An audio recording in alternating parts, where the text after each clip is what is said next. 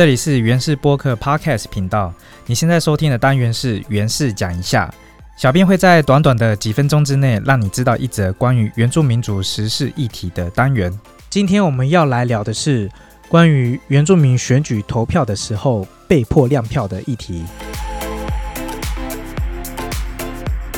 距离二零二四总统立委大选的投票日期是越来越接近了哈，呃，大家要记得哦，在这届的投票日期是在二零二四年的一月十三号。哦，到时候请记得一定要去投票哦，因为这届选举是总统跟立委的选举，我们将会决定这个国家的元首呢由谁来负责。也会产出我们的国会议员的民意代表们，这些最后的选举结果呢，将会影响整个国家的发展，甚至牵动未来的社会。也因此，呃，虽然目前距离投票的日子还有两个月左右的日子哈，但是这阵子以来呢，关于大选的新闻呢，格外就受到大众的高度关注了。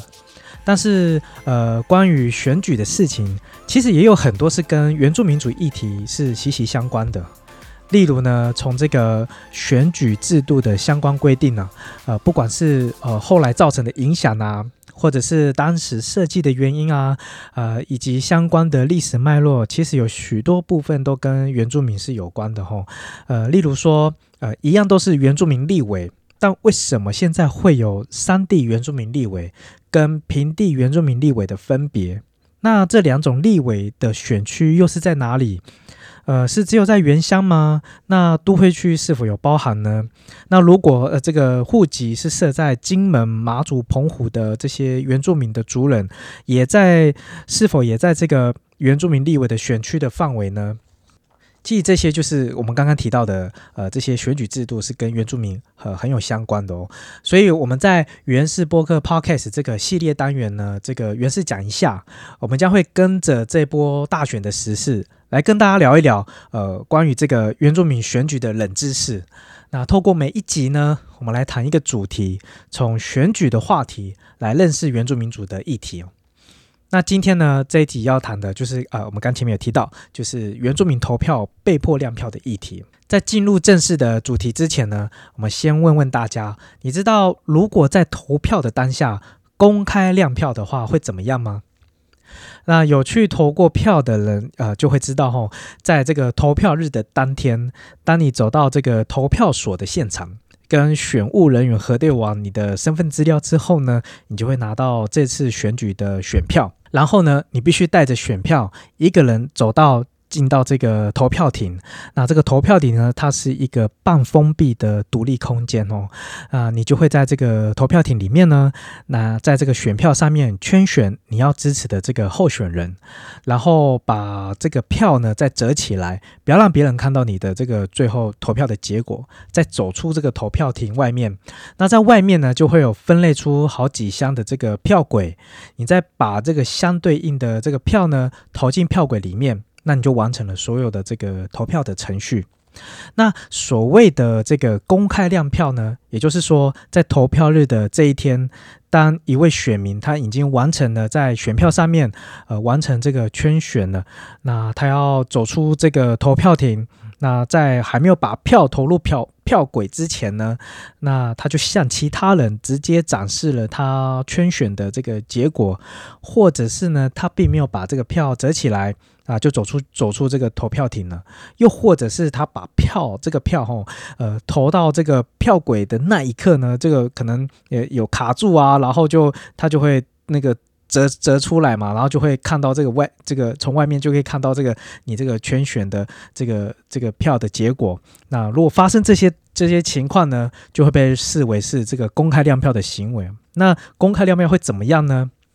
嗯，答案是哦，有可能将会面临这个两年以下的有期徒刑，或者是拘役，或者是科二十万元以下的罚罚金的这个刑责哦。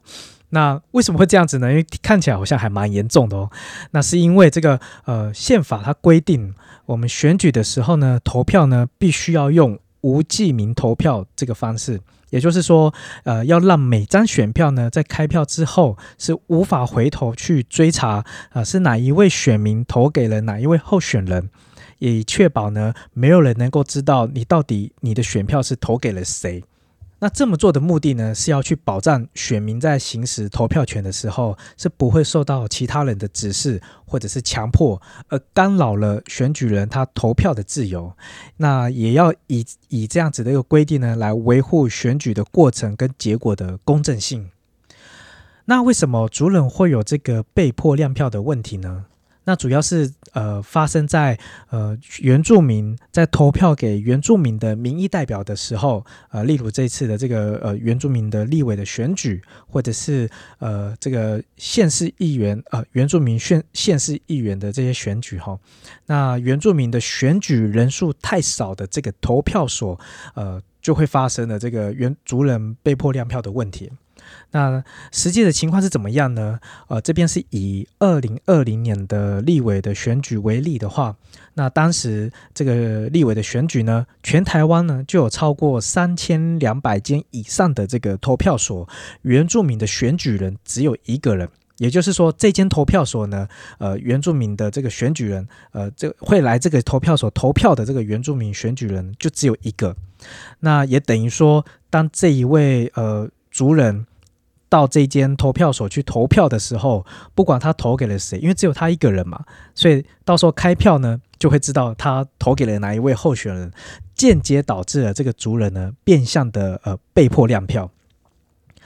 虽然这个情况呢不会让族人遭受到呃前面提到我们这个公开亮票相关的这个呃行者的这个处罚哦，但是呢却会让族人遇到很多也是很困扰的问题。那当遇到族人遇到被迫亮票的时候，会造成什么问题呢？首先，被迫亮票的情况呢，就违反了宪法保障人民的秘密投票的原则，这严重侵害了族人原本就应该被保障的投票的权利。那同时呢，也因为投票的结果会被摊在这个阳光下公开嘛，呃，你投票之后就就大家就会知道你投给谁嘛。那族人为了顾及这些人际关系也好，或者是呃想要避免各种麻烦也好，呃，就会有族人宁愿就不去投票了。那造成呃因为这个制度的缺失而让族人被迫放弃行使公民权的这个情况。你想想看哦，呃，如果你去投票，即便你没有说，但是大大家都知道你实际上是投给哪一个候选人，其实这个压力是很大的。嗯，因为搞不好这个候选人的竞选团队啊，他的幕僚啊，或者甚至是这个候选人本人呢，搞不好就是你认识的人，或者是是有交集的朋友，更搞不好还是你家族的亲戚啊。那如果你投票的时候你没有投给他，还被他知道，呃，而且还大家都知道，那这一定会影响你们这个彼此之间的关系啊。呃，搞不好连你的家人啊，你的另一半，你周围的朋友也会连带受到这些影响。而这些种种因素呢，就会影响你投票的个人的自由意志，还会造成不论你投给了谁，或者你有没有去投票。都会让你面临呃既为难啊又无奈的又尴尬的这些处境哦，而导致这些问题的原因呢，就是因为选举制度的缺失，没有考量到户籍设在这个都会区的族人，或者是选举人数太少的投票所的特殊状况，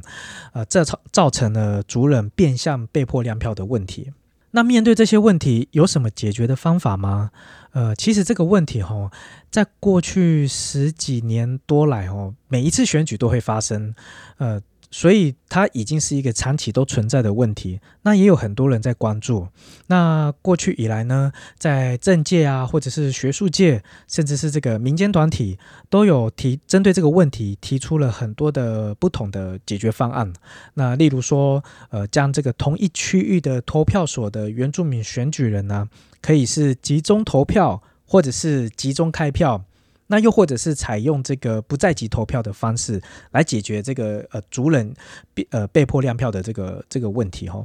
但是呃这些诉求啊，其实也曾经呃有民间跟官方一起开过很多次的研商会议，那试图要一起来讨论解决的方法，